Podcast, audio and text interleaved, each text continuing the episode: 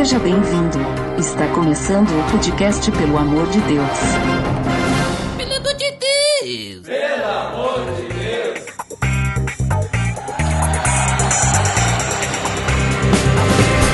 Tá no ar! Podcast Pelo Amor de Deus! Eu sou Ed The Drummer e pra entender como a Bíblia foi feita, convidei o Everton Rocha do Achando Graça. Cara, pense numa missão cruel aqui hoje, hein? Olha Mas, só, hein? se Deus quiser, a gente vai pelo menos ajudar a galera a ter uma noção boa sobre o cano. Tá certo. E hoje, como a gente já comentou, nós vamos falar sobre a história do canon. Ou como foram escolhidos os livros que estão nas nossas Bíblias que nós usamos hoje em dia. Tá beleza, Edson. Você está escutando o podcast no site pelamordedeus.org.br que vai ao ar sempre nas sextas-feiras, a cada 14 dias.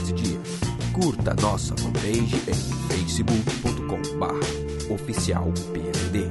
Também siga no Twitter, através do arroba underline PLD. Ou entre em contato conosco através do e-mail contato arroba.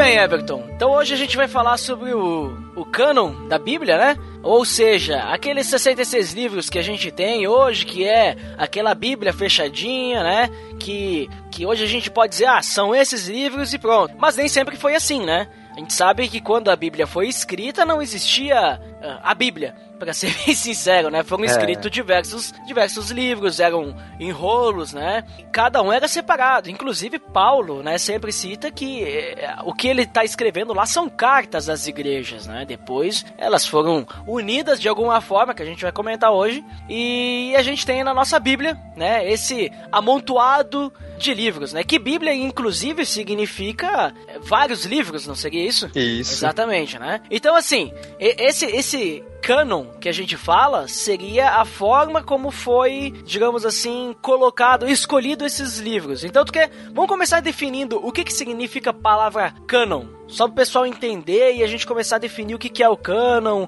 e o pessoal entender assim como. Por que, que a gente tá falando sobre isso hoje? É isso. O canon, ele tem uma origem hebraica, essa palavra, né? Mas depois ela passa pelo grego e ela tem a ver com cano, régua de medir, é como se fosse o padrão para você determinar alguma coisa. E no caso, no nosso contexto aqui, né, ela está sendo usada justamente para definir os livros que eram inspirados, que são inspirados. Os livros que nós temos hoje na Bíblia, que são chamados de livros canônicos, né? Que são aqueles que são o padrão, aqueles que Deus é, inspirou os autores para eles estarem ali e tal. Tem toda uma história por trás. Então, o cânon seria justamente isso, né? Nesse sentido amplo, esse padrão aí que traz os livros para nós, os livros que nós temos nas escrituras. Aí tu comentou uma coisa ali chamada livros inspirados. Como assim inspirado? O que, que tu quer dizer com inspirado, pro pessoal entender? É interessante inspirado, né? Porque hoje em dia, quando se fala em inspiração, você já imagina logo um poeta, um escritor e tal, tendo um- uma luz ali escrevendo algo. Mas no nosso contexto aqui, teologicamente falando, é no sentido de que Deus inspirou os autores, né? Baseando lá em Timóteo, quando Paulo fala sobre, né? A escritura foi soprada, inspirada por Deus. Não é que Deus saiu falando no ouvido do cara e o cara foi escrevendo, mas é que o Espírito Santo dirigiu os autores, cada um com seus, eh, seus próprios estilos e, e o jeito de ser nos seus contextos ali particulares, e eles foram registrando aquilo que Deus queria que ficasse registrado. Uhum. Então, basicamente, essa questão da inspiração significa que a Bíblia que a gente tem hoje, ela foi escrita por pessoas,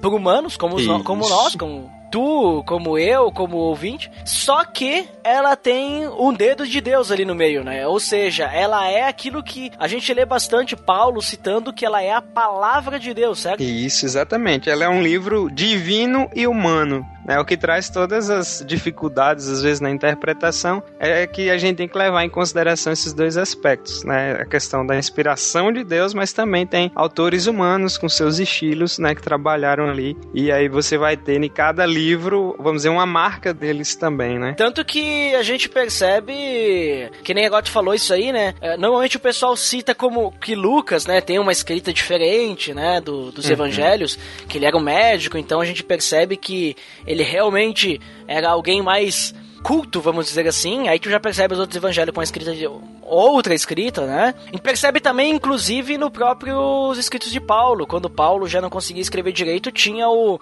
ele é o Teófilo, Teófilo, né? Como é que é o nome do cara lá? É, no caso de Lucas, Lucas ele dedica lá Teófilo. Paulo tinha, um, agora eu esqueci o nome do cara também, mas ele, o nome desse, desses caras que escreviam, né, para você era o amanuense, uhum. que era uma espécie de secretário seu que você ia falando e ele ia escrevendo para você. Escrevendo, né? Isso. Tranquilo. Então a gente percebe então que o canon que a gente tem então é mais ou menos a forma de medir os livros que são inspirados. Mas então como é que a gente mede? Por exemplo, se a gente fosse pegar como critério os livros do Novo, Te do Novo Testamento né? É pra gente começar, é. para facilitar um pouco, porque do Antigo Testamento deve ter questão judaica e tal, né? A gente pegar Isso. do Novo Testamento, é, quais são os critérios para ser considerado inspirado? Qual seria essa régua? Bom, é, é óbvio, né, que existem várias teorias e tal, mas a, a mais interessante aqui pra gente trabalhar agora, que determina isso, é, por exemplo, a concepção, é, a questão da inspiração dos apóstolos é fundamental, né? Por exemplo, os apóstolos estiveram com Jesus, receberam toda a autoridade de Jesus para é, dar prosseguimento à obra, portanto, eles tinham essa autoridade, e aí você tinha que começar a analisar. Então eles começam a, pegar a questão da apostolicidade. Foi algum dos apóstolos que escreveu ou está debaixo da autoridade de algum deles, né? Porque eles tinham toda a credencial para fazer isso. Então, é uma coisa que tinha que ser analisada. Aí depois ia, por exemplo, ver a questão de ser digno de confiança. A igreja conhecia esses livros, né? A igreja ali no começo, porque o cânon ele não vai sendo definido pela igreja exatamente, mas o cânon vai ajudando a igreja. A igreja vai percebendo, vai reconhecendo esses livros e vai se submetendo a eles no decorrer desse processo todo. Então, é, é bem interessante ver é, essas questões. São as principais, a questão apostólica, a questão da própria igreja conhecer isso, conhecê-los, né? E creio havia ali a direção do próprio Espírito Santo nessa tarefa. E aí, no caso do Novo Testamento, nós vamos ver, por exemplo, a maior parte sendo escrita por Paulo, né? Paulo é o, o, o outro apóstolo, ele é reconhecido também depois pelos demais. Aí você tem os evangelhos também, que são de testemunhas que, no caso, não andaram com Cristo, mas que, vamos dizer, pesquisaram e andaram com quem andou com Cristo e seguiam a Cristo também. É bem interessante de observar isso. Né? Por exemplo, quando você vê Lucas, Lucas ele vai fazer toda uma pesquisa historiográfica ali, vai reunir dados vai preparar para escrever o evangelho com todo o cuidado. E aí você tem as outras cartas que vão sendo enviadas para as igrejas. E aí toda essa, essa, análise, né, ia sendo feita, as igrejas iam recebendo elas, elas iam sendo copiadas e, e a coisa ia sendo dada todo o prosseguimento. Outro ponto interessante também é a questão que o livro tinha que, tinha que ter harmonia com o evangelho, que nem tu falou agora, né? E daí a gente pode Isso. citar, por exemplo, que nem tu falou, ah, a igreja tinha que ter, tinha que aceitar aquele livro, também tinha os pais da igreja, né, que são uhum. os que seguiram os apóstolos, tinham que também reconhecer aquele livro. E daí a gente pegar o Antigo Testamento, aí também tem que ter essa harmonia, né, inclusive com o Novo Testamento. O Antigo Testamento, daí, uh, muitos dos livros já eram reconhecidos pela comunidade judaica, né? Isso. Uh, mas depois começaram a surgir outros livros que daí foram negados, que depois a gente pode comentar sobre esses caras, porque não tinha uma harmonia, né? Não, não tinha essa harmonia. Isso, exatamente. Tem mais algum ponto sobre os livros do Antigo Testamento que dá para comentar? É, o Antigo é interessante porque, por exemplo, né, você tem Moisés que escreve os cinco primeiros livros e aqueles cinco primeiros livros da Bíblia, conhecidos como Pentateuco, eles são, vamos dizer, o núcleo que ajudou a determinar o restante. Então, quando você vai ler, por exemplo, Deuteronômio, né, que é praticamente um resumão de tudo aquilo aquilo que Moisés traz nos outros livros, ele vai dando critérios para você reconhecer, por exemplo, os profetas. Então, no caso, um profeta só era realmente aprovado por Deus quando ele tinha já por base a Torá, né, que seriam esses livros. Então, você já tinha algo para julgá-los. Tanto que os profetas eles trabalham chamando o povo de volta à lei de Deus e sempre as profecias deles estão alinhadas com aquilo que Deus já havia determinado nos seus outros escritos. Então, eles iam sendo é, reconhecidos. Os profetas eram homens de Deus, tinha a questão dos milagres milagres também, Deus agia poderosamente por meio deles, e eles também estavam de acordo com a própria lei de Deus, então o povo já ia reconhecendo e assumindo os escritos deles também como inspirados e eles iam sendo preservados. E aí, né, entra também na questão do cânon é, do Antigo Testamento os livros de poesia, por exemplo, né, que a maioria tem Davi, assim, que foi o maior expoente, então a maior parte dos salmos, por exemplo, Davi está ali. Os livros de sabedoria, que tem a questão de Salomão, já são livros que são escritos na corte real, né? E tem todo esse contexto, você tem provérbios e, e, os outros livros. E aí você tem todos esses grupos de livros já agregados que vão formando o cânon do Antigo Testamento. É interessante também a gente analisar quando você vê a organização do cânon, né? Por exemplo, no caso do Antigo Testamento, as nossas Bíblias seguem o padrão de divisão é, já da Septuaginta, a Bíblia em grego, né? Por isso que é diferente. Então, são os mesmos livros, né? No caso, judeus tem 24 livros no Antigo Testamento, mas são os mesmos livros que nós também também temos, só que por causa da divisão, a gente fica com 39 livros. É, a gente fica com 39 porque, digamos assim, por exemplo, o livro de Neemias e Esdras, eles são um só, certo? Isso, o de Crônicas, por exemplo, né? No, no judaico, Crônicas é um livro só, né? E outros livros que a gente, que no caso na nossa tá dividida, lá tá como um, um só livro, né? Reis, por exemplo, também.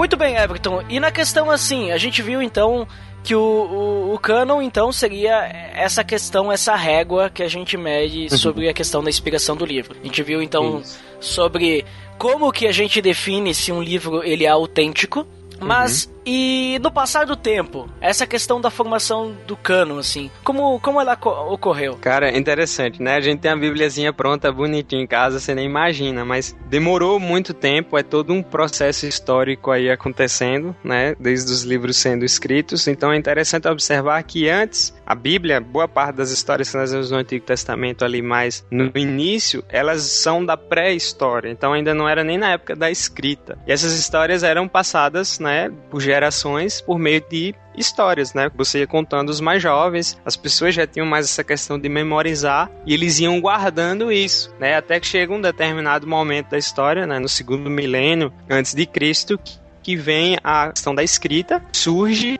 né, né, no cenário da história, aí eles deixam na tradição oral e começam a registrar aquilo que eles já conheciam. Aí, no caso, a gente tem Moisés, né, que era um homem culto, formado e começa a dar prosseguimento, e o judaísmo né, e o Antigo Testamento se destaca porque o Deus de Israel, ele é um Deus que se revela por meio de uma palavra escrita, diferente dos outros deuses que se utilizavam imagens. Então, aí já diz muita coisa, muda muita coisa. Quando a gente vê no Antigo Testamento, por exemplo, é, em Deuteronômio, vai mostrar a importância que Moisés dá ao registro disso e que se espalhasse para as pessoas de maneira que elas escrevessem porções da lei, inclusive nos, na, nas suas portas, nas portas das suas casas e memorizassem, escrevessem, permanece, permanecesse ali, né? Então ele forma já esse núcleo que vai ajudar a determinar todo o restante. Então a Bíblia só vai se tornar um livro, né? Como a gente conhece hoje já nos primeiros séculos né, ali já do, da, da igreja. Antes eram rolos, eram manuscritos. Então, de repente, graças a Deus, alguém teve a ideia de reuni-los como livros, e aí pegou, dobrou direitinho e foi costurando eles, e aí for, vai formando os livros. Eram chamados de códex ou códices, né, que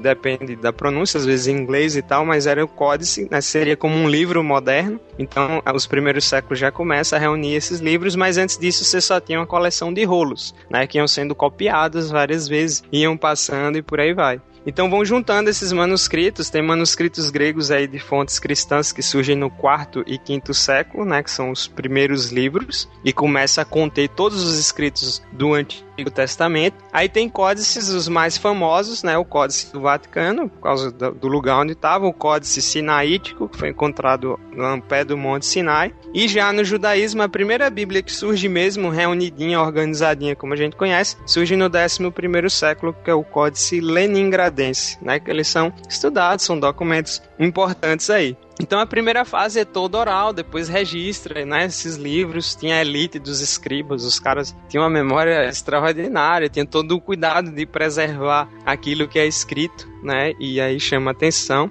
e aí vai passando. Então, nossas traduções hoje do Antigo Testamento, elas são todas é, baseadas nas divisões das Bíblias gregas, né? Por isso que tem essa diferençazinha aí com a Bíblia judaica, mas é o mesmo, mesmo conteúdo. É que daí depois a gente tem a questão lá do texto recebido, texto crítico também, né? É, Que exatamente. vem de outras traduções. Mas eu achei interessante isso aí que tu comentou, que hoje a gente tem a nossa Bíblia ali, toda bonitinha, né, e tal, né? Uhum. E antes era aquela montoeira de rolo.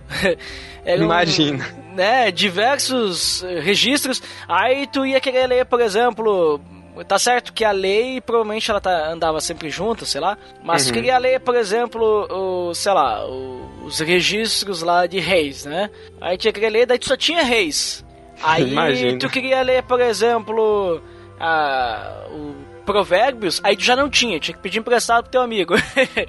É, imagina só a situação. Então, assim, hoje a gente. eh, Às vezes a pessoa não dá muito valor, porque daí eu, eu vejo, por exemplo, o valor que naquela época eles davam é, para a palavra de Deus, principalmente para a lei, né? Que a lei ela era, digamos assim, o principal, né? Ah, é- que era o que eles seguiam, né? Eles se baseavam tudo Uhum. na lei, né? Que era o Pentateuco. E eu percebo assim, olhando, por exemplo, para Neemias, quando o povo volta do exílio, que Neemias está lá ajudando o povo a reconstruir os muros, e aí vem Esdras. E Esdras ele pega o, a lei, né, e junto com, com os levitas lá, né, com os seus ajudantes, eles começam a ler a lei pro povo que voltou do exílio e começam a explicar e o povo, sabe, chora de alegria, né, e, e fazem festa porque eles conhe... eles então eles estavam ouvindo a lei de Deus, né? Eles estavam ouvindo Uhum. aquilo e perceberam que eles não estavam cumprindo e perceberam que eles tinham a oportunidade, o privilégio de conhecer a lei e cumpri-la a partir de então, né? Porque eles tinham esquecido, né? Então Isso. hoje e hoje às vezes as pessoas assim não não dão muito valor porque é uma coisa tão simples, né? É uma coisa tão simples, aí não lê, né? Em vez de ler e lá eles estavam felizes só de ouvir, eles não podiam ler. Né? Provavelmente talvez não verdade. sabiam ler. Eles só, só de ouvir eles já estavam felizes, né? E hoje as pessoas elas têm a oportunidade de ler, né? Às vezes tem mais que uma Bíblia em casa e não leem, né?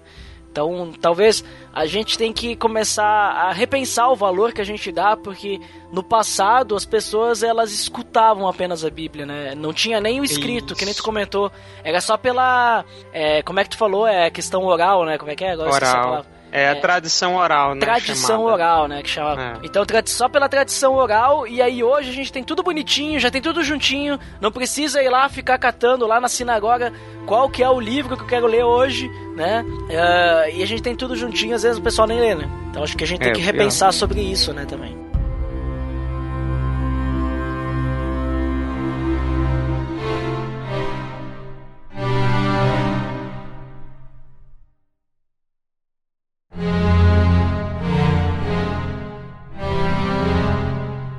Muito bem, Everton. Então a gente já entendeu o que é o cano, certo? É isso. Mas, por que não chegar a- a- até o que é hoje, né? Esses 66 livros que a gente tem, né? Partindo lá da tradição oral e vindo com todos os rolos até juntar tudo e passou por muita coisa, certo? Muito.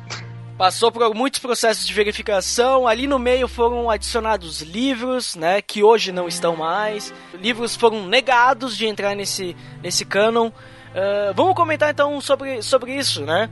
A gente sabe o que, que é considerado ah, como inspirado em um livro, né? Como considerar um livro inspirado, como considerá-lo autêntico. Mas como é que foi esse processo até chegar ao que a gente tem hoje de 66 livros? É, e aí começa, começa uma aventura na história, né? Porque no caso nós temos os, os dois canos, né? Antigo e Novo Testamento. Cada um tem suas, sua direção na história. Por exemplo, o cano do Antigo, ele encerra em 435 a.C., ele já estava fechado. Então, as comunidades já conheciam. E essa formação eu acho interessante porque, assim, eu vejo muitas reportagens e muitos críticos da Bíblia dizerem: ah, não, foi a igreja que chegou lá e formou e determinou os livros e impôs o povo e tal. Na cabeça do cara é como se a Bíblia fosse um livro que a igreja chegou e guardou e fez o que queria, como se só a igreja tivesse acesso a ela, né? Então, Exatamente. são uma, uma série de documentos espalhados em várias comunidades e eles eram copiados e era conhecido pelas pessoas. Então, eu, se eu não me engano, foi o Walter Kaiser. Walter Kaiser é um estudioso do Antigo Testamento. E eu achei interessante quando ele coloca né, a teoria que ele traz sobre a formação, como era reconhecido. Né? Por exemplo, o profeta escrevia,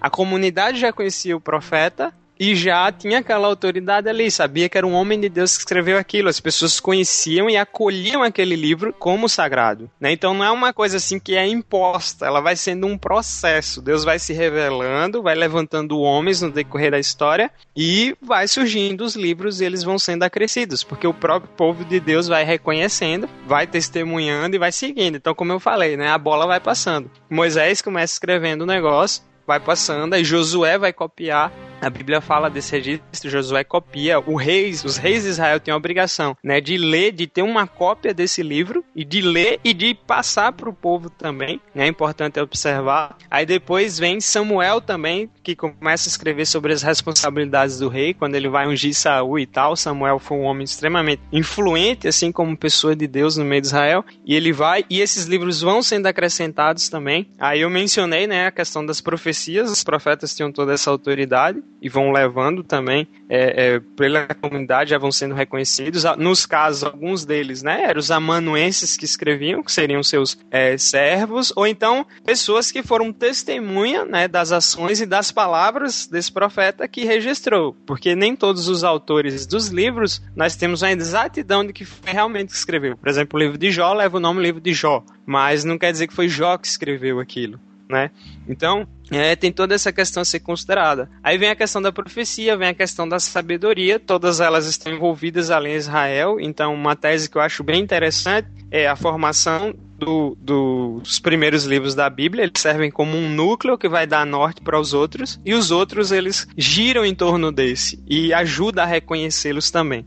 Então o povo judeu, quando chega em 400 e pouco, já conhecia esse cânon, né? Aí passa a época do exílio, você também tem mais gente escrevendo algumas coisas, e tem um pós-exílio, né? Como você citou a questão de Esdras Neemias lá, eles reconstruindo, aquela coisa bem triste, e tem todo esse foco. Então, por isso que eu mencionei no começo, olha, você observa que no caso a divisão da Bíblia não foi assim porque é, o pessoal, os judeus de língua grega achava mais interessante dividir de tal jeito, é porque o foco cristão é diferente. Então, os judeus eles têm um foco mais ético da, das escrituras, por isso eles têm a divisão que eles têm, né? Gira muito em torno de saber como proceder corretamente e todos os outros livros estão ao redor. Já a divisão cristã do Antigo Testamento, ele foca mais na escatologia, no fim das coisas. Ou seja, olha, essas profecias, esses escritos estão apontando para Jesus. Aí eles vão colocando os profetas mais pro final, né, do Antigo Testamento, e você vê que ele termina incompleto com aquela coisa, e aí vai acontecer o quê? Cadê o Messias? Ele ainda vai vir. E o povo tinha consciência de que os profetas, né, cessaram por um bom tempo as suas profecias, e aí surgiram vários livros nesse decorrer aí, né? Aí a gente entraria no surgimento, por exemplo, dos livros apócrifos ou deuterocanônicos, né? Que surgem nesse período interbíblico. Você tem muita formação dessa literatura que dá o que falar. Uhum. né? Dá muito o que falar. Então, para os protestantes, os apócrifos, é, aliás, esses livros, né, que não são considerados inspirados, são chamados apócrifos, seriam como livros espúrios, livros que, né, não têm autoridade de Deus, mas eles têm um peso, vamos dizer, histórico. E os católicos já chamam de deuterocanônicos, né, considerando esses livros também como inspirados. E aí a gente chegaria numa outra história.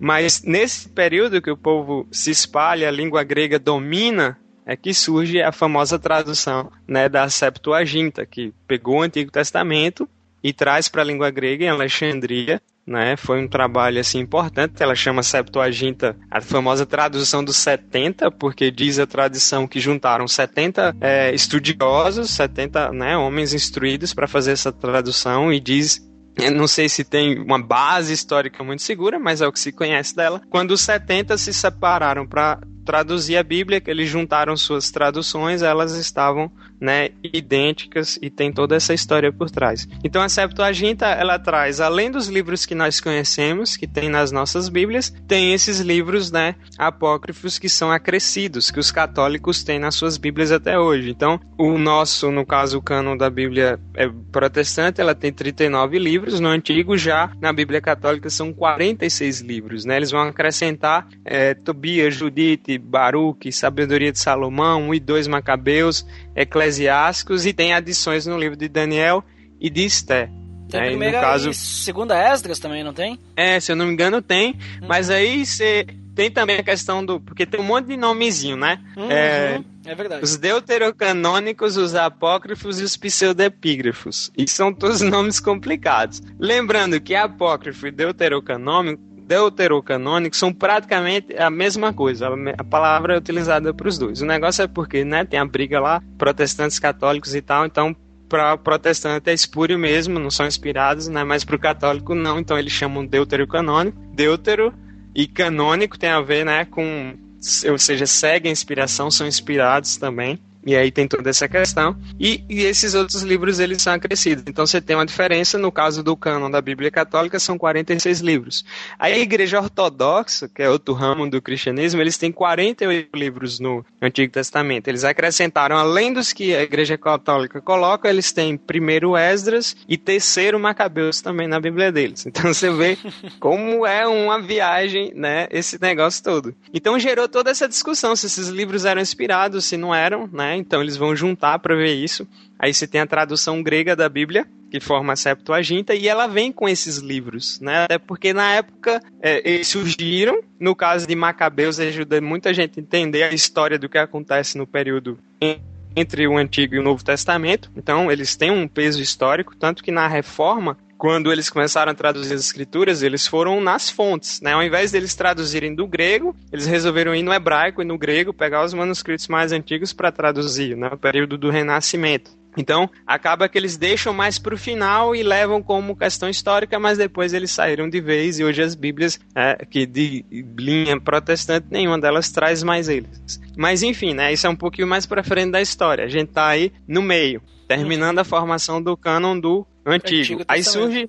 Isso, exatamente. Aí mais pra frente a gente vai ter a Vulgata Latina, que seria a tradução pra, da Bíblia para o latim, mas ele não usou, não buscou o grego e o hebraico. Ele foi traduzido diretamente da Septuaginta, que é a versão grega. Lembrando que a Septuaginta foi muito utilizada. Paulo, né, cita, tem várias citações de Paulo do Antigo Testamento que vem da Septuaginta. É interessante notar, então ela era bem conhecida mesmo né? Uhum. Tem toda essa questão. Era... E a Vulgata, de Jerônimo, é, também é famosa e ela tem esse peso todo, a Igreja Católica, por isso que eles vão ter toda essa questão, né? Porque Jerônimo era muito influente, aí quando vem os concílios, é não, Jerônimo que falou e ele deixou os apócrifos lá, então nós vamos ficar com esse mesmo. E aí você tem toda, toda essa visão. E aí quando a gente chega no novo, né, surge Jesus, Jesus é outro peso grande para para a formação do cânon, da autoridade do cânon do Antigo, porque Jesus vai citar a maioria dos livros do Antigo Testamento, né, Salmos e dos profetas, até porque quando ele fala dele mesmo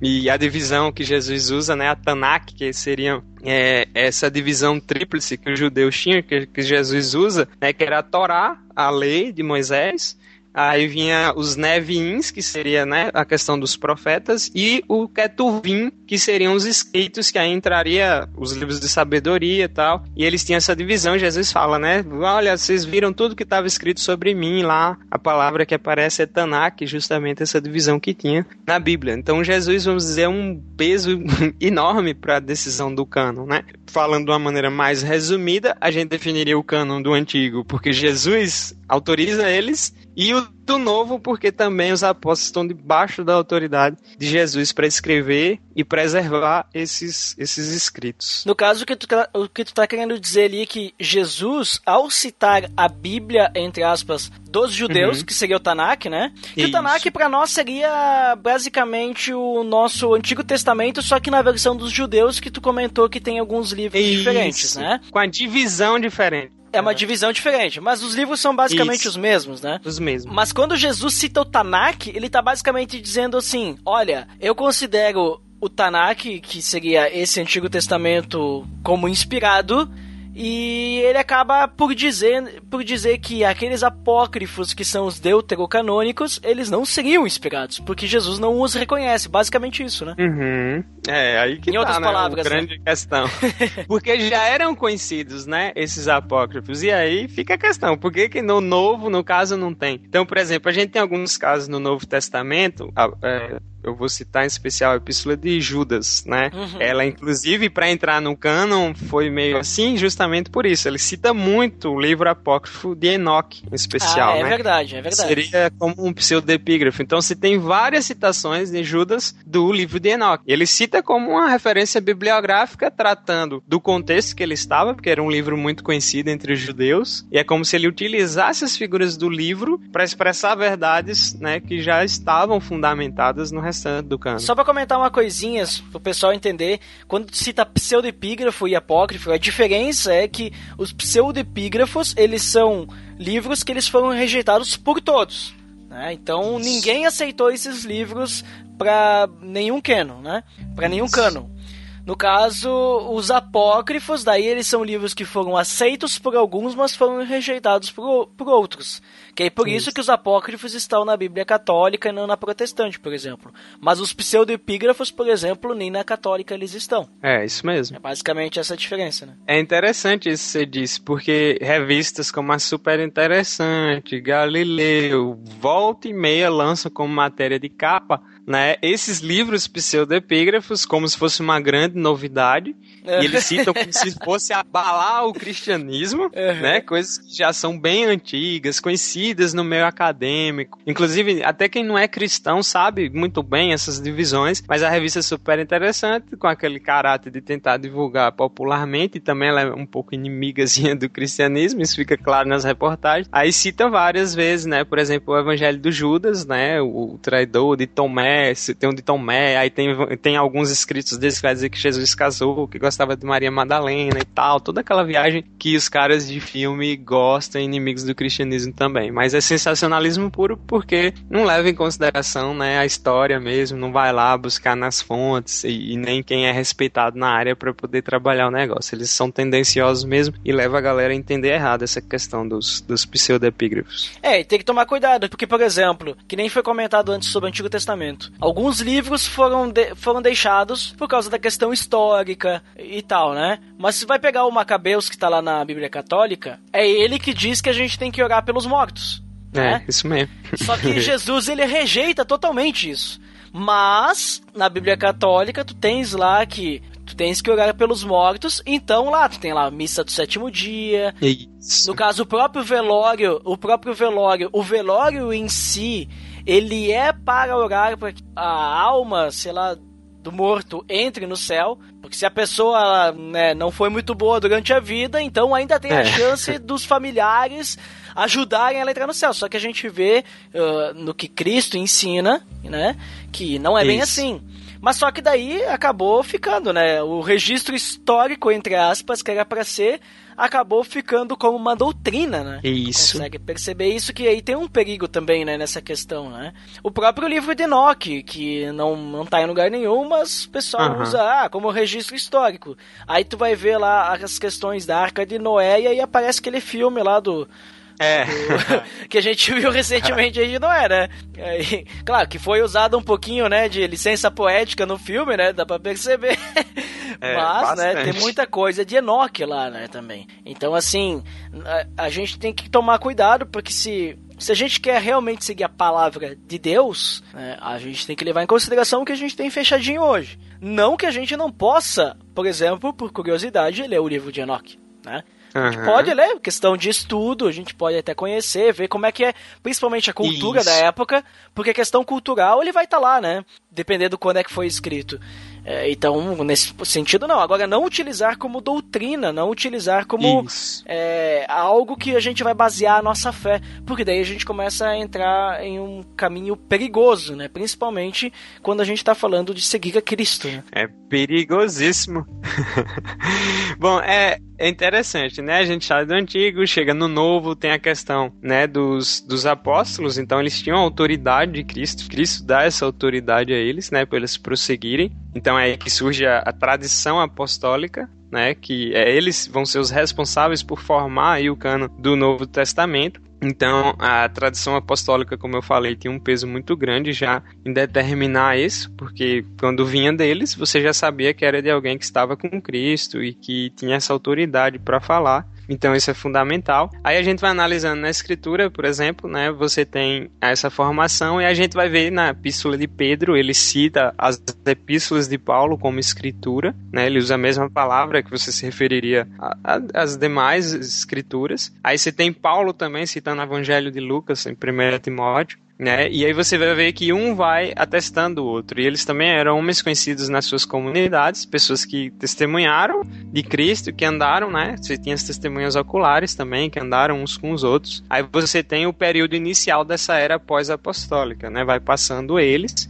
e vai tendo, já tem essas cartas espalhadas nas igrejas, e aí chega o momento da igreja começar a juntar, né? Então, os antigos pais da igreja, né, que vem depois dos apóstolos, eles já não utilizavam a palavra escritura, mas eles já tinham os escritos com autoridade, e tanto que, se você estuda os documentos dos pais da igreja, você encontra várias citações do Novo Testamento, né, dos, dos, dos, que nós já conhecemos, e tinham elas citadas como autoridade. Aí, por exemplo, você vai ver Clemente, Inácio, Policarpo, Pápia, Justino, Marte e outros. Você lê os escritos deles, já está recheado de citações do Novo Testamento. E aí, perto do fim do século II, você tem uma obra que eu não sei se eu vou pronunciar os nomes corretamente, porque eu não sou especialista em todas as uhum. pronúncias uhum. de, de, latim e grego, né, que são muito utilizadas dentro da teologia, mas chamava Diatessaran, Diatessaron né? Eu não sei se a pronúncia correta seria essa, mas se escreve assim, que era de Tassiano, já tinha harmonia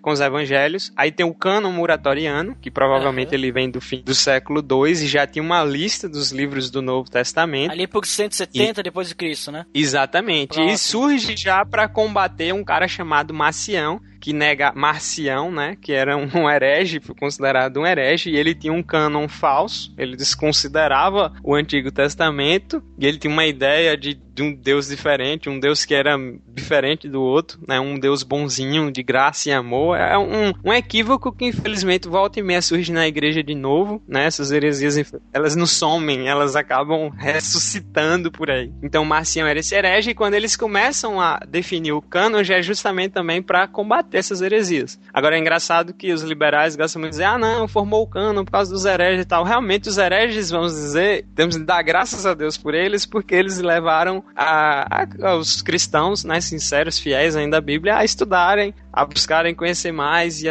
aí nesse processo aí de discussões e debates acabou definindo melhor as coisas. Então, quando Marcião surge com esse cânon dele, né, um cânon falsificado, aí a igreja não, peraí, gente, quais são os nossos mesmo, para não virar bagunça aqui e a gente entrar nessa onda porque tá errado. Então, o cânon de Marcião, ele tentava pegar os livros do Novo Testamento que ele gostava para ele acomodar a visão que ele tinha negativa do Deus do Antigo Testamento.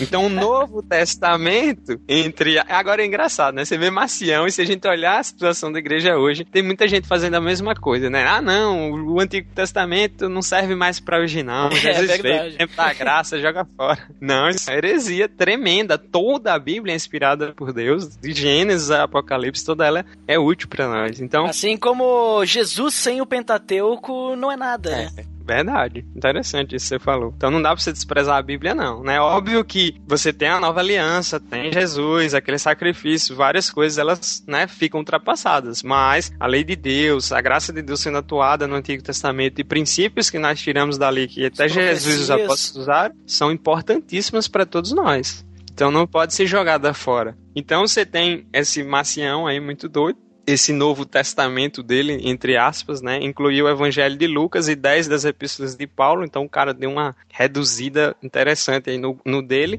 Então, desde o período mais remoto, né, já da história, a ampla maioria dos livros que hoje estão no cânon do Antigo Testamento já funcionavam, já estavam funcionando como cânon da igreja. Então é como se a igreja fosse reconhecendo eles, até porque eles estavam espalhados, né? É, e a igreja foi se comunicando entre elas ali e elas foram vendo que a maioria dos livros que todas já concordavam já estava em outro. Um ou outro é que estava né, o mais em um e outro. Então surgiram dúvidas, né? É, aí eu me lembro da palavrinha lá que a gente estava comentando no início, antilegomena e homologomena. O teólogo ama a palavra complicada. Uhum. E, assim, porque antes, né, a teologia, vários teólogos escreviam muito em latim e tal, e utilizavam essas palavras complicadas, no caso, vem do grego. E esses livros, talvez a pessoa que está nos ouvindo possa ler um livro sobre a Bíblia e vai se deparar com essas palavras, para não se assustar, né? O antilegomena seriam os escritos cristãos que são disputados, né? Ou que teve alguém contra eles, não foram aceitos já imediatamente. Né? Então é interessante observar. E algumas dúvidas foram levantadas. Por exemplo, Hebreus, né? Porque não se conhece, até hoje nós não sabemos quem é o autor de Hebreus, mas Hebreus é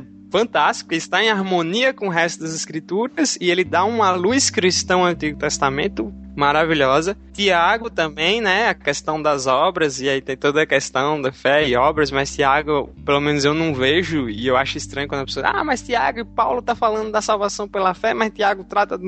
Na verdade, Tiago, por conta da necessidade de ser prático, ele enfatiza, né, essa questão das obras mesmo, mas ele não está em desarmonia com a verdadeira fé. Eu entendo até como um complemento a Paulo, Tiago. Isso, boa, eu também gostei muito dessa, exatamente, eu entendo dessa mesma maneira, é como se um completasse o outro. Ele, moço, peraí, Paulo falou tanto isso aqui, deixa eu ajudar Paulo aqui agora e dar uma aplicação, né? Que essas coisas têm que ter uma aplicação.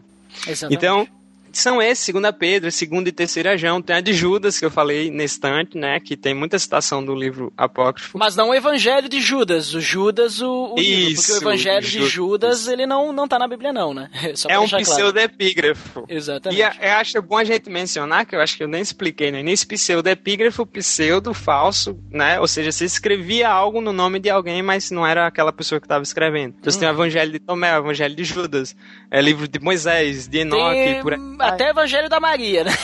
Isso, tem. Tem até tem tudo, né? Do Antigo Testamento tem um que conta a história de Adão e Eva né? É uma viagem, os caras têm imaginação fértil mesmo e surgiram muitos desses livros espalhados por aí. Então, você tem os antilegomena e tem os homologomena, que seriam os escritos que já foram aceitos imediatamente, né? Que não teve nenhuma discussão, foi um consenso. E também entra nesses que a igreja ficou meio cismada no começo, é Judas e depois o próprio livro de Apocalipse também. Mas aí depois com o tempo eles analisaram, né? Aí esses livros é, eles não tinham endosso de todas, é como eu falei, as igrejas juntaram seus cânones e de repente aquela tinha esses, esses, mas estava ali, não, esse não, esse aqui a gente não considera tanto, mas eles tinham que sentar para fechar o negócio. Então só no século IV é que as disputas vão terminar e fecha o cano. Então você vê quanto tempo leva para que o cano se formasse, não é uma coisa que um grupo chegou e determinou. Você vê que é como se fosse uma coisa meio que natural dentro da igreja. Eu vejo nisso, né?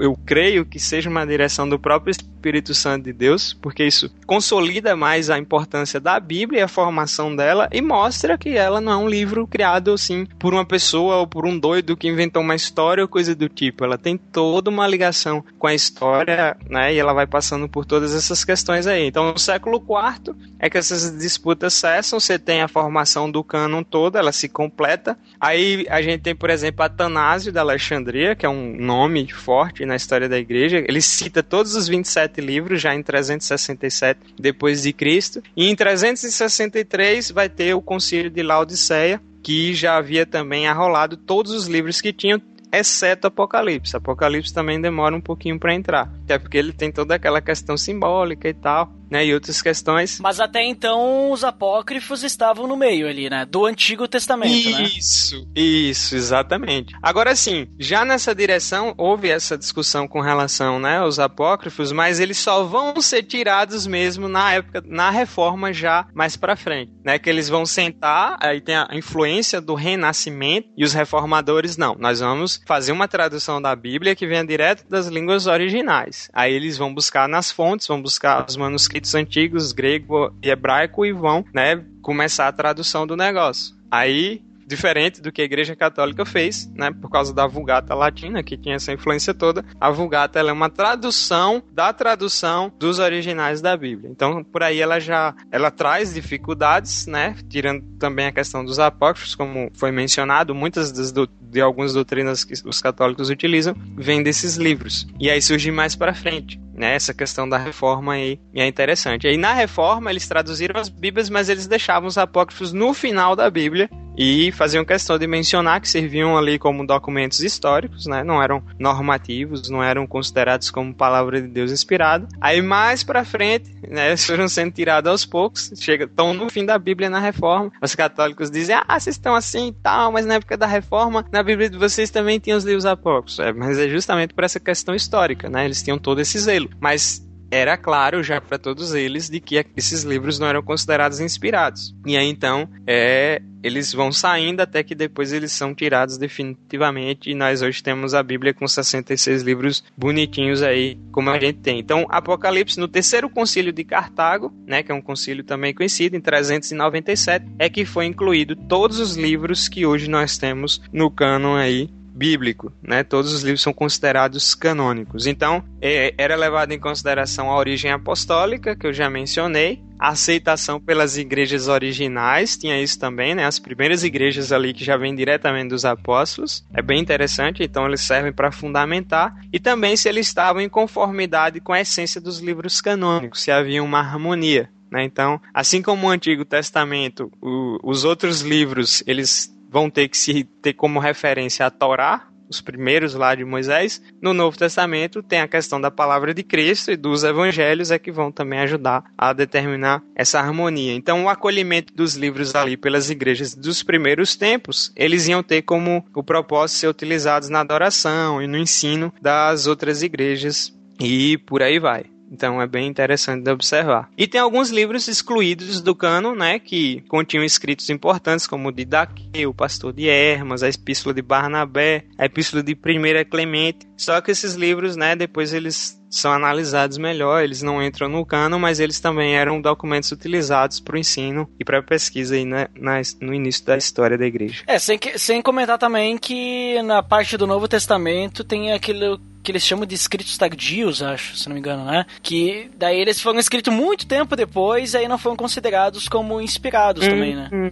Exatamente, e são esses que entram muito na revista, nas revistas que eu mencionei, né? Os é caras verdade. pegam coisas antigas e trazem como novidade. E é interessante que existe uma aula dentro da teologia, né? Que eles trazem, entre aspas, essas novidades e eles usam o argumento: olha como a igreja é opressora, o cara queria ter liberdade de escrever, e aí eles acharam, não, só vale o nosso cano aqui, por que, que esse não entrou? Vamos rejeitar e tal. Não é uma questão de disputa de poder, né? Se você vê bem a história, como a gente já tem visto até aqui, você vê que tem todo um processo desse reconhecimento, né? Não foi uma coisa assim arbitrária, e a igreja ela ia se submetendo a esse cano à medida que ia, é, é, vamos dizer, descobrindo ele. A igreja vai se é, amoldando a ele, né? Então, no caso da igreja católica, né, ela vai ter um processo lá, no, por exemplo, no Concílio de Trento, que ela determina, não, todos esses livros entram. Eles tomaram todos os livros da, da Vulgata e também tem a questão da rixa com os protestantes, né? Já estava a briga, os ânimos estavam bem exaltados e acho que a igreja, para não dar muito braço a torcer, botou esse peso e falou que todos aqueles que não considerassem né, os apócrifos como inspirados seriam anátema, seriam maldição. Então foi para comprar briga mesmo. Né? Por isso que eu mencionei, os católicos chamam de deuterocanônicos, os protestantes já chamam de apócrifos, justamente por causa dessa rixa histórica que existe. Então o Concílio de Trento ele tem um peso muito grande nesse quesito e quando trata dos livros inspirados a igreja ela diz não a gente está aqui para determinar e é bom é bom ressaltar né que no caso os protestantes tem um pouco mais de cisma com a palavra tradição mas a tradição não é ruim de todo. A igreja tem uma tradição. Quando nós estudamos a história da igreja nós estamos analisando isso não é o Espírito Santo atuando. Só que no caso da igreja católica essa palavra ela tem um peso diferente porque eles colocam não o Papa nós aqui temos esse poder e determinamos que esses livros estão e fechou e acabou né? E aí então nós temos toda a a questão que nós observamos hoje e as discussões que surgem, né, com relação a ah, por que, que tem esses livros a mais? É a mesma Bíblia, a mesma Bíblia, tanto que depois, né, você tem a questão dos reformadores que vão voltar às fontes, isso foi vital.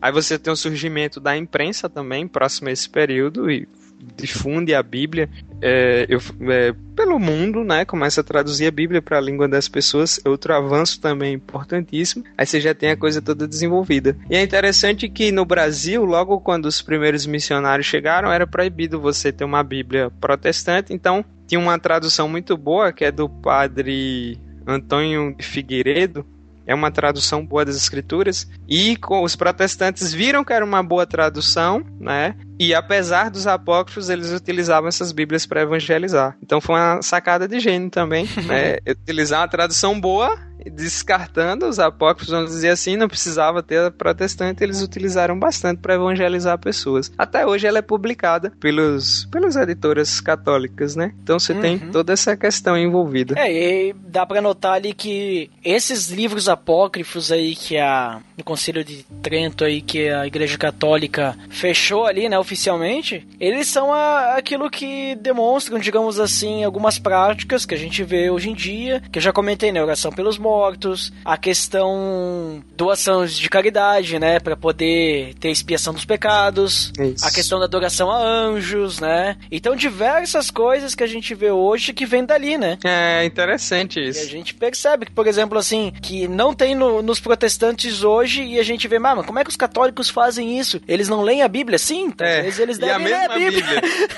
Só que tem algumas coisas a mais aí, né?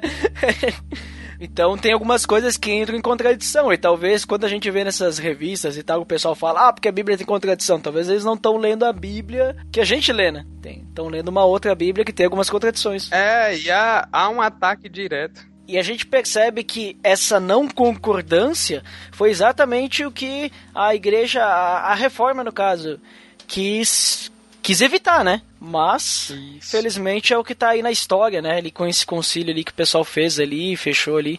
E também uma coisa interessante, Everton, só pra comentar, uhum. que a gente percebe lá nos escritos de Apocalipse, que é o último livro, né, do Novo Testamento, uhum. que no caso a Bíblia Católica, ela não tem o, o, os apócrifos do Novo Testamento, se eu não me engano, né? Ela só permaneceu os apócrifos do Antigo Testamento, certo? Isso. É, então a gente olha lá no, em Apocalipse, que até foi o último livro a entrar, né?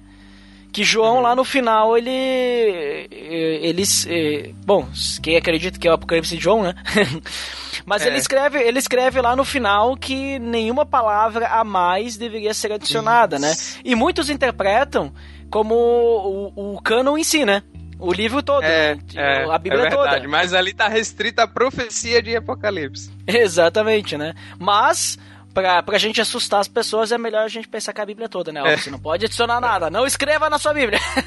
Agora, é, é interessante, Ed, é bom a, a, adicionar assim, né? A, o cânon seria uma escolha falível de livros infalíveis. No sentido de que quem selecionou o cânon no decorrer da história são pessoas, né? Foi a igreja constituída de pessoas, pecadores, alimentados como nós, né? Que poderiam falhar. Porque a Igreja Católica ela considera tanto o processo de escolha quanto aí, os dois infalíveis. Já nós protestantes consideramos uma organização falível de livros infalíveis, né? E percebo a direção do Espírito Santo nisso tudo. É interessante quando você falou de Apocalipse e, e a gente não mencionou alguns detalhes no Antigo Testamento, dentro dos livros que, né, ficaram meio assim, vamos dizer, entrou por último, porque foram questionados, tem Cântico dos Cânticos e dá para perceber por que que no ficou assim meio que é, foi questionado porque ele trata a questão da, do sexo mesmo, traz a questão do erotismo de uma maneira bem poética e tal. Aí ficou, nossa, isso na Bíblia. Tanto que em determinados momentos da igreja também algumas pessoas ficaram meio assim. É, se eu não me engano, é, dentre essas discussões, né, os judeus teve toda essa questão, porque geralmente o sexo acaba se tornando um tabu, mas a Bíblia tem toda. Você pode definir uma teologia do sexo, a criação de Deus, cantares. Tem a questão de Eclesiastes também, né, que é bem cético, e ele começa dizendo que tudo é vaidade, e que tudo é ruim, come, porque amanhã você vai morrer. É Realmente loucura, é um. Né?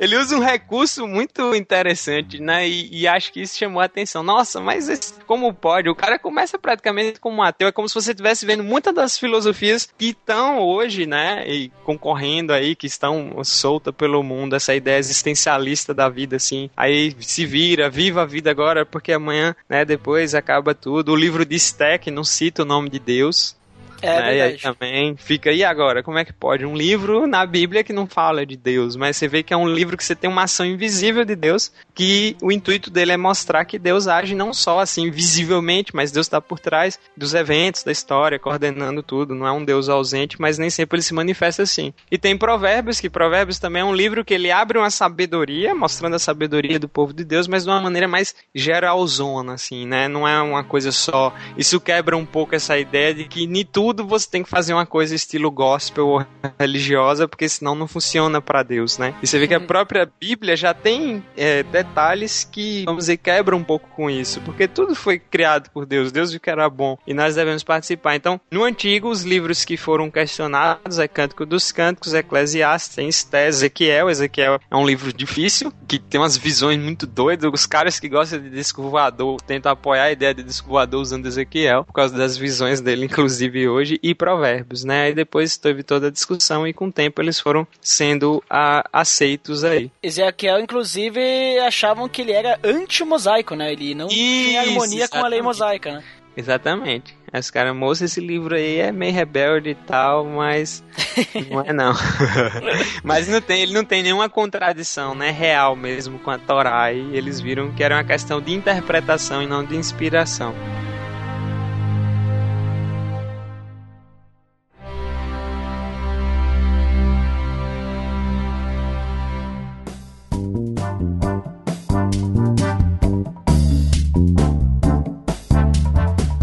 Muito bem, Everton. Considerações finais, então. O que tu conclui com tudo isso? E depois também já deixa aí onde é que o pessoal pode te encontrar aí, podcasts, internet e tal. Bom, eu louvo a Deus pela Bíblia, eu falo por experiência própria porque eu me converti lendo a Bíblia sozinho. Então isso marcou minha vida de maneira que as escrituras, eu tenho um profundo respeito por elas e eu falo por experiência própria, né? Há toda a discussão acadêmica que às vezes pode confundir a cabeça das pessoas, há toda a questão também das divulgações falsas de ataque ao cristianismo, mas todo cristão que está nos ouvindo, você deve crer que Deus, né, ele cuida de nós e ele não nos deixaria perdidos e com todos os detalhes, né, toda a maneira como a Bíblia é escrita, ela é de fato um livro especial que vem do próprio Deus e que ela transforma vidas. A Bíblia é um livro que ela tem serviço prestado na história da humanidade. Né? Homens se converteram, nações mudaram, influenciou leis e tudo mais. Então é natural também que ela seja tão atacada. E por mais que a gente não consiga responder todas as dúvidas e determinar tudo o que a gente gostaria de saber, o que a gente já sabe já é suficiente para a gente se guiar, a gente saber que tem um Deus que cuida de nós, a gente saber de Cristo, da fé, da salvação, da transformação que o Evangelho traz e tudo mais. Então a Bíblia é um livro fantástico e eu creio que a formação do cânon foi direcionada pelo Espírito Santo, né, em todos os seus aspectos. E por fim, né, óbvio, é, vocês podem me encontrar aí no Achando Graça, né, eu tô lá com aquela galera boa e a gente tem podcasts, temos artigos, temos é, agora tem o Graça Pop também, tá bem bacana, né, que analisa outras coisas. Em breve a gente também vai ter outras novidades. E você acha lá no www.achandograca.com.br. Link no post. Isso aí. Muito obrigado, Everton, pela tua, pelo teu tempo aí, cara. Obrigado pelo, pelo teu conhecimento também. Oh, eu que agradeço. E por falar aí mais falar pra nós aí mais um pouco aí sobre a questão da Bíblia, né, que é muito importante pra nós, né, como cristãos, né. Eu também, eu entendo assim que a Bíblia, eu vejo assim ela como uma palavra de Deus infalível, né? E eu vejo é, é, eu, eu penso assim ela ser mais infalível ainda, porque Deus ele usou homens, né? Porque às vezes o pessoal costuma usar isso como um ponto negativo, mas eu penso nisso como um ponto positivo. Deus usou homens né, falhos, para falar a palavra de Deus dele, a palavra dele, no caso, perfeita, né? E essa palavra dele, ela a gente tá falando assim de escritos de milênios atrás, né, de séculos atrás, e até hoje ela ela permaneceu assim. Deus ele cuidou dessa palavra. Então, eu não consigo pensar a não ser que seja mesmo a palavra de Deus e que ele cuidou de tudo, que nem tu falou, né? O Espírito Santo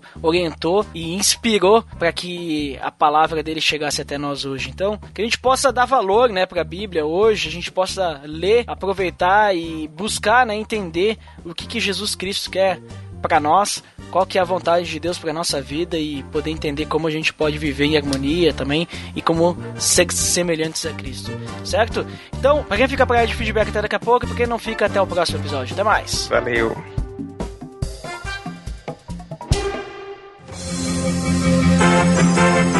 Atenção! Você está entrando na área de feedbacks. Fique ligado.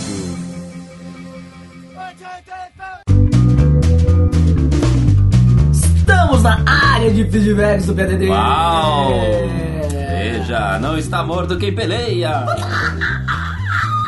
fantástico! Veja, não deu um grito mais, mais rasgado, assim, né? Não foi É metal, né? um, um grito mais, mais sem voz, né? Vamos lá. Mas Andeco, só pra lembrar nosso vídeo rapidamente. Opa, o vídeo é pelo amor de Deus.org.br barra vídeo barra podcast. E se mandar para iTunes, é para iTunes, porque nós somos Nossa. práticos. Dandeco, antes de tudo, temos um recado especial. Nossa, qual que é o super recado? Semana passada tivemos um PADD extra. Que depois vamos falar os feedbacks PADD extra também. Temos dois episódios para falar dos feedbacks. Semana passada tivemos um PADD extra. Hoje temos esse podcast normal, né? Na, normal do PADD. E semana que vem, Dandeco, se tudo der certo, se Deus quiser, como diz Chico Gabriel, né? Se for da vontade de Deus, teremos mais um PADD extra. Uau. Veja só, esse mês todos as sexta-feiras com um podcast. Ou talvez saiam da sexta, né? mas, mas é que os extras não precisa ser na sexta, né? Ninguém tá Pode ser esperando. qualquer dia porque é um extra. Mas já vamos avisar que teremos um episódio do Dandeco especial de RPG, veja só. Uau. O que é RPG? Você vai descobrir, você vai descobrir no dia. E Dandeco, provavelmente não fiz uma pesquisa a fundo, mas será o primeiro, o primeiro episódio podcast de RPG baseado na Bíblia. Nossa. Uma história completamente feita nos moldes do Antigo Testamento. Você vai ter que conferir no próximo episódio extra do PDD. Só Deus sabe quando vai sair.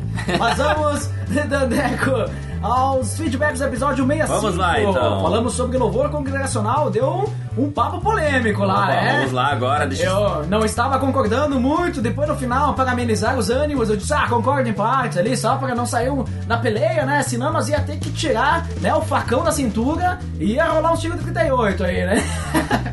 Vamos aos feedbacks, quem disse? Primeiro foi o Maurício Machado. Ah, do BTCast que disse. Abner e Tuller mandaram muito bem. Baita episódio. Muito e- muito, muito bons convidados, realmente. Vamos ao próximo. Opa, agora sim, o Éder Carvalho. Tava sumido da podosfera, que disse ele? Fala galera, falar de formas de louvor em um culto, pelo menos eu vejo da seguinte forma: existem várias opiniões e não acho que exista aquela que seja certa ou errada. Mas, como foi dito do episódio, existe aquela que é adequada à congregação ou o tipo de culto que está acontecendo. Bem, sabemos que se for movido por Deus de acontecer algum espontâneo, entre aspas, em um culto e toda igreja também sente aquela vibe, para mim tá valendo. O que acho que é forçar a barra é quando acontece e a igreja fica sem entender o que está acontecendo. Uma coisa que concordo com o Tuller e nem me recordo da opinião dos outros participantes é que não é porque gostamos de alguma música, ele citou Oficina de 3, que vamos colocar ela no louvor de um culto. Eu concordo, eu falei concordo, inclusive, isso aí, bem isso aí, vai, continua, Dandeco. Acredita que o momento de louvor em uma igreja seja o momento de voltar de voltarmos nossa atenção para Deus, adorá-lo e render graças por tudo que ele nos fez. Se sair disso, acho que já foge um pouco do que acredito. No mais é isso. Abraços.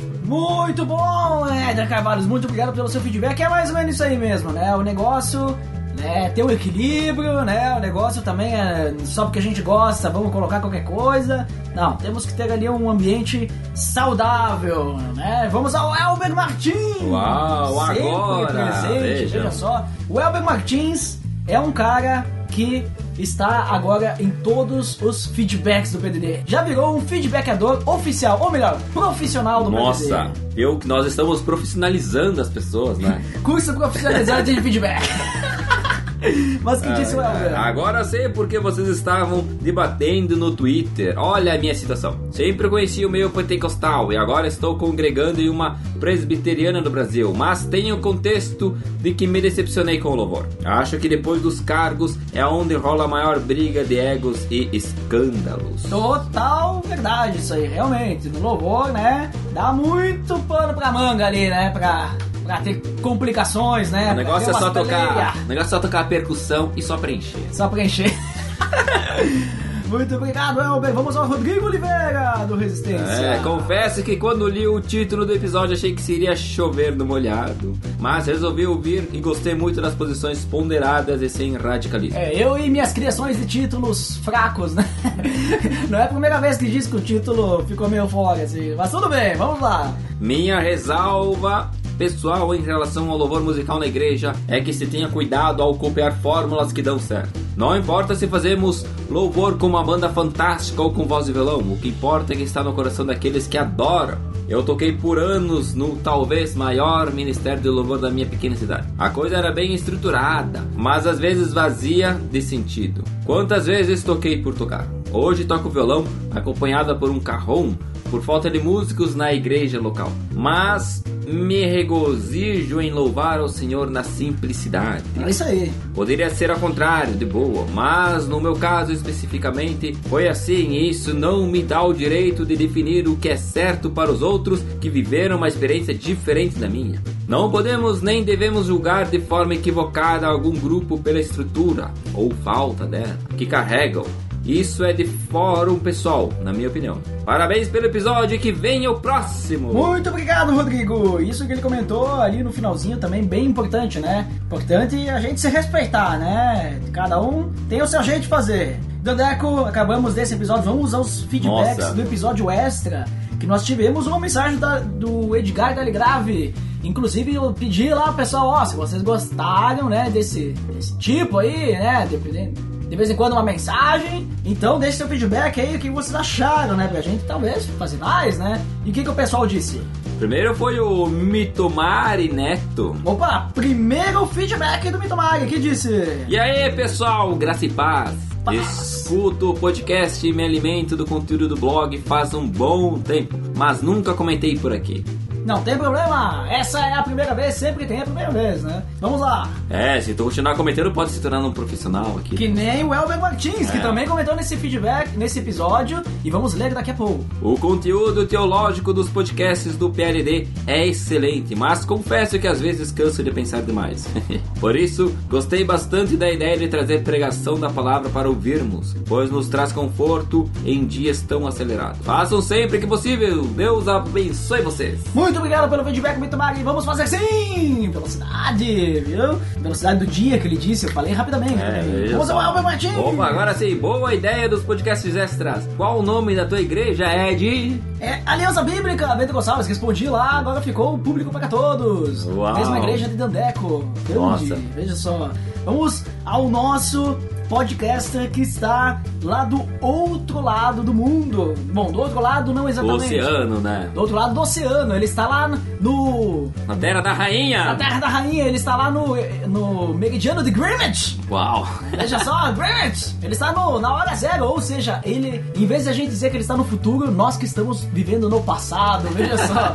O que, que disse o nosso Botega? Opa, pô, Edgar, criticando minhas leituras gregas nos podcasts pelas minhas costas e eu nem tava ali para me defender. Um abraço! Abração! É que o Edgar falou, né, que ele não gosta muito, sim, de citar Mas o grego, grego o hebraico, o aramaico, o latim, né, o líbano. É que tu acaba né? citando essas pessoas aí e eles estão aí, né? É, e ninguém faz nada por eles, né?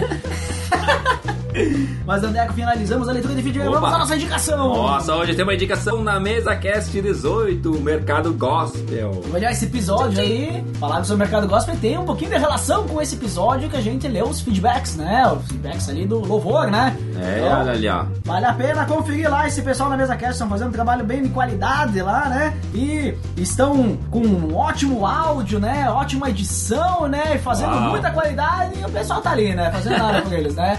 Mas nós estamos aqui indicando. Mas nós estamos aqui indicando para fortalecer a conexão desses nossos amigos e irmãos lá do Na Mesa Cast. Então tá, Dandeco, acho que é isso, né? É isso aí, pessoal. Até mais. Até mais!